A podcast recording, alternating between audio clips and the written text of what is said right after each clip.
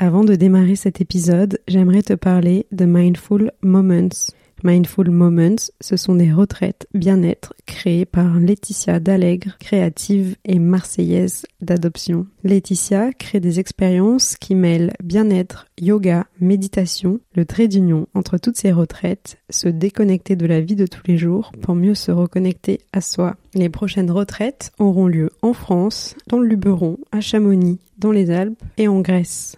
La nouveauté, c'est l'ouverture de sa maison d'hôte à une heure de Marseille, en plein cœur de la Provence. Elle sera ouverte du 14 juin au 14 juillet. Il sera possible de booker à la nuitée, incluant un cours de yoga, un brunch et un petit cadeau. Pour en savoir plus, rendez-vous sur le site mindfulmoments.fr et sur le compte Instagram mindfulmoments.s. Tous les liens sont dans la description de cet épisode. Tu peux bénéficier de 5% de réduction sur ta prochaine commande avec le code promo Creative Mindful. C'est une offre spéciale pour les auditeuristes de ce podcast. Je répète, le code Creative Mindful. Ce code est valable jusqu'au 31 mai 2024 et vous pourrez le mentionner en réservant par email. Allez, place à l'épisode maintenant. Bonne écoute.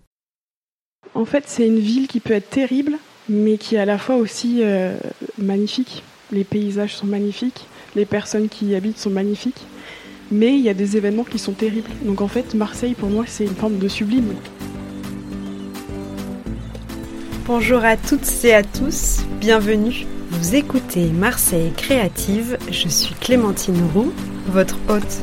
Dans ce podcast, découvrez les histoires d'artistes, d'artisans, de chefs, de designers, mais pas que. Vous entendrez des personnes engagées, marseillaises d'origine ou d'adoption, connues ou moins connues, qui font bouger Marseille grâce à leurs mains, leurs yeux et leur cœur. Dans chaque épisode, un talent vous ouvrira la porte de son quotidien et vous racontera sa facette de Marseille.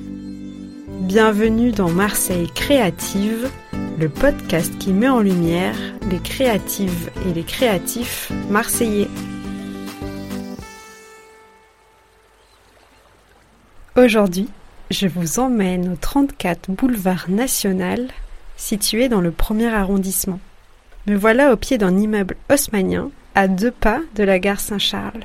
Je sonne et quelques minutes plus tard, j'aperçois Bénédicte, grand sourire et pétillante comme à son habitude, qui vient m'ouvrir la porte de son atelier. Bénédicte est artiste plasticienne et c'est ici, dans cet immense atelier de 500 mètres carrés, qu'elle crée ses œuvres monumentales autour du sacré. L'atelier Dédale est une résidence florissante d'artistes en tout genre où Bénédicte est installée aux côtés de 18 artistes.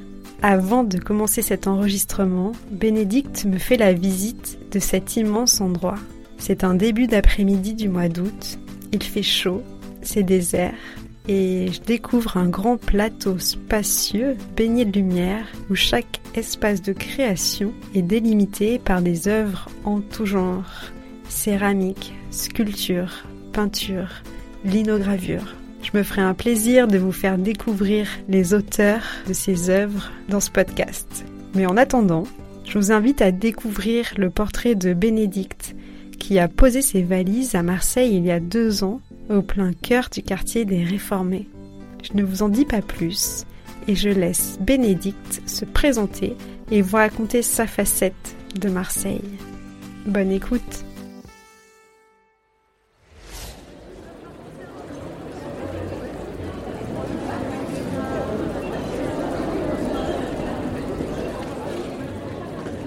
Alors je m'appelle Bénédicte Fuoc, j'ai 30 ans et je suis une artiste plasticienne qui travaille surtout autour du sacré.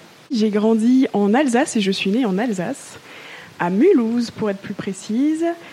Et euh, voilà, j'ai grandi euh, dans cette région du Haut-Rhin que j'adore, qui n'est pas toujours mis à l'honneur euh, par les médias, mais c'est une région très riche culturellement et gastronomiquement aussi, bien sûr. Euh, l'endroit où je travaille s'appelle l'Atelier des Dalles. On est euh, boulevard national à Marseille. On est une 19 artistes C'est un très grand atelier, il fait environ 500 mètres carrés. On a la chance d'avoir une salle d'expo euh, à l'entrée, donc ça c'est génial parce que ça nous laisse euh, bah, l'occasion bien sûr de faire des expos, des événements, mais aussi euh, des expérimentations. Et c'est, j'adore, moi j'adore faire des expérimentations, donc je suis très contente. C'est pas toujours facile parce qu'on est 19 artistes et forcément vivre en communauté, il y a des hauts et il y a des bas, mais c'est le premier atelier que j'ai en fait, et je m'y sens très très bien au début, je me sentais un peu perdue dans cet espace. Je savais pas comment le meubler, je savais pas comment me l'approprier, mais maintenant je me sens. C'est comme une garçonnière, quoi. Euh, une garçonnière pour, euh, pour moi, pour fille. Alors pourquoi j'ai décidé de venir vivre à Marseille? Je pense qu'il n'y a pas vraiment de raison euh, concrète à ce choix. Souvent, je choisis mes villes par des coups de tête. Et il y a quelque chose là qui m'appelait à Marseille. Déjà, euh, l'envie d'avoir un studio à moi, un atelier, d'être dans une, dans une émulsion. En fait, ici, c'est très créatif. Mm.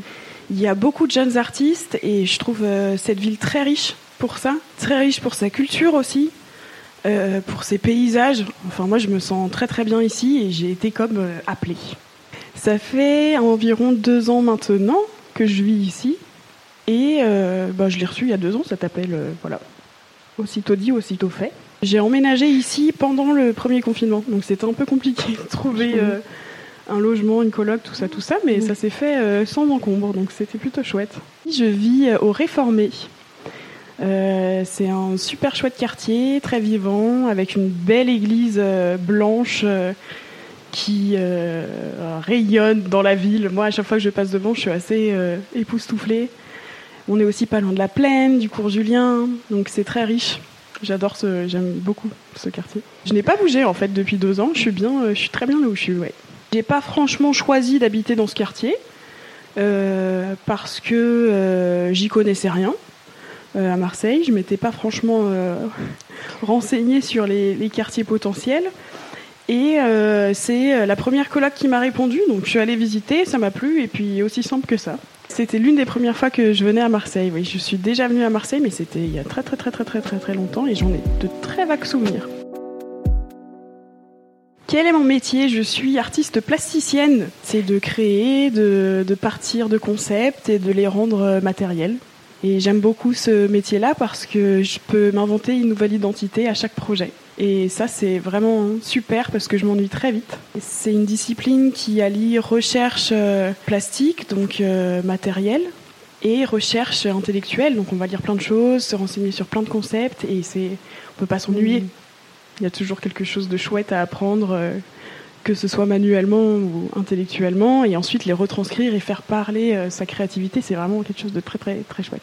Alors j'ai fait 10 ans d'études parce que je cherchais en fait un espèce de Graal dans les écoles que je n'ai pas trouvé d'ailleurs, je tiens à le dire. Je cherchais une école assez ouverte d'esprit pour euh, me laisser libre dans mes créations et pour m'apporter une base solide euh, de, de savoir euh, manuel, donc à la fois artisanaux, mais aussi conceptuel.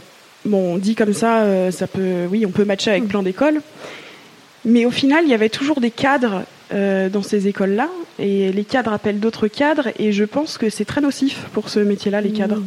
Euh, donc je pense qu'il faut revoir euh, une grande partie de l'éducation en France artistique d'ailleurs. Je pense pas que ça s'apprenne en fait. Je pense qu'on l'est tous, on l'est toutes et tous. On passe à l'action ou on passe pas à l'action, mais je suis persuadée qu'on l'est toutes et tous. Donc en ce moment, je suis en train de travailler sur plusieurs projets d'installation. J'ai euh, un petit souci euh, ces derniers temps, c'est que je m'attelle à des projets euh, monumentaux qui sont difficilement réalisables par une seule et même personne et qui prennent énormément de temps. Et bien sûr, pour corser ça, j'en ai plusieurs sur le feu. Donc c'est très long, mais il y en a certains que je dois abandonner en cours de route. Mais je suis sûre que je les reprendrai plus tard. Et voilà, donc là par exemple, je travaille sur un projet qui s'appelle Second Side, qui est un projet d'installation avec des têtes de veau que je récupère à la boucherie, que je nettoie et que je suspends ensuite euh, dans le noir au plafond. Dit comme ça, ça a l'air assez lugubre, mais euh, ça ne l'est pas vraiment. Et ils seront motorisés, euh, ce sera une grande installation avec un DJ set en dessous et, et éventuellement une performance, une invitation à faire la fête aussi. Je trouve que c'est important, surtout en ce moment je pense aussi que je cherche à hum, interpeller les gens En fait, je suis quelqu'un de très sensible, d'hypersensible, donc je ressens les sentiments et les sensations autour de moi d'une manière extrêmement forte. Et je me demande quelque part si c'est pas ça ce que je cherche à, faire ressentir et à transmettre euh, une sensation. Elle peut être positive comme négative, ou elle ne peut, elle peut même pas être là en fait. Une non-sensation, ça marche aussi. Je pense que c'est ça. Et pour moi, c'est rattaché au beau, la question du beau et, du lait. Qu'est-ce qui est beau, qu'est-ce qui est laid C'est vraiment les questions que je me pose, moi. Euh, jusqu'où on peut aller dans le, dans le lait et est-ce que le lait ne peut pas, euh, au final, euh, devenir beau? Par exemple, avec les têtes de veau, je travaille quand même avec un rebut. Est-ce que ce rebut qui est quand même, qui dégoûte quand même la plupart des personnes, ne peut pas se transformer en une sorte d'objet sacré, ce que moi j'appelle sacré, c'est pas forcément religieux, mais qui atteint une forme de sublime. Donc le sublime, c'est pas non plus beau, le sublime, c'est le beau et la terreur. Donc pour moi, c'est le plus fort des sentiments.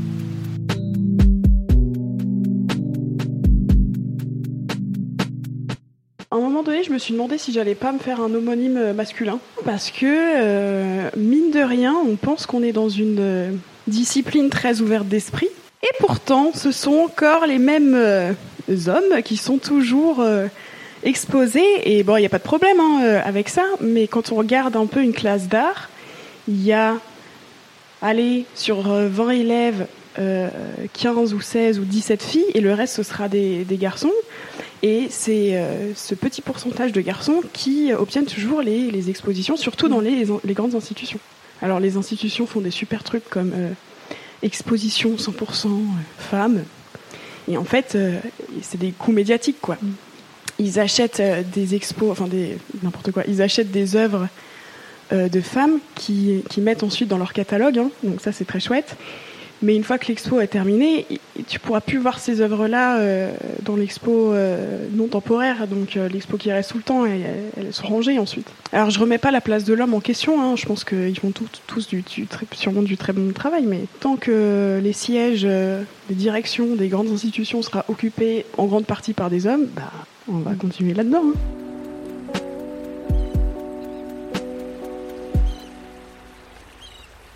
Alors comment Marseille impacte mon travail? Marseille, c'est une ville euh, super riche. Ici passe plein de choses. C'est souvent chaotique. Et j'adore, parce que dans toute forme de chaos, il y a un ordre quelque part. C'est un petit peu en lien aussi avec mon histoire de sublime. En fait, c'est une ville qui peut être terrible, mais qui est à la fois aussi euh, magnifique. Les paysages sont magnifiques, les personnes qui y habitent sont magnifiques mais il y a des événements qui sont terribles. Donc en fait, Marseille, pour moi, c'est une forme de sublime, et c'est pour ça que, que, j'adore être ici et que ça, ça impacte en fait forcément mon travail. J'aimerais impacter euh, de la poésie. Il y en a beaucoup déjà, mais j'aimerais en rajouter encore plus. De l'onirisme, du rêve. Je pense qu'on a besoin de rêver, on a besoin de se créer des mythologies, on a besoin de d'apprendre comme ça. Voilà, en fait, comment j'aimerais impacter Marseille. On va parler de mon arrivée. Euh, j'étais en train d'écrire mon mémoire euh, pour, euh, pour la fin de mes études à la Sorbonne. Et je suis arrivée dans cette ville. Je me suis fait tirer mon ordinateur trois semaines avant ma soutenance. J'ai dû, bien sûr, je n'avais rien sauvegardé. Premier contact avec la ville, ça a été d'enfermer trois semaines. J'ai été enfermée trois semaines pour réécrire ce mémoire de recherche.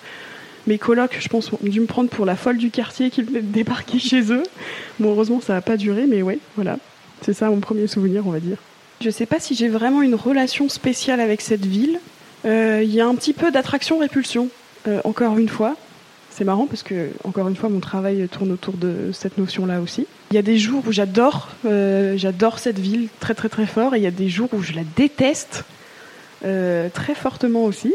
Bon, heureusement, ils sont plus, ils sont moins marqués ces jours-là, ils sont moins, ils sont moins importants, ils sont moins récurrents. Mais euh, ouais, je sais pas si j'ai vraiment une relation euh, à Marseille. Je sais pas si j'ai vraiment une relation avec les villes que, euh, dans lesquelles je vis.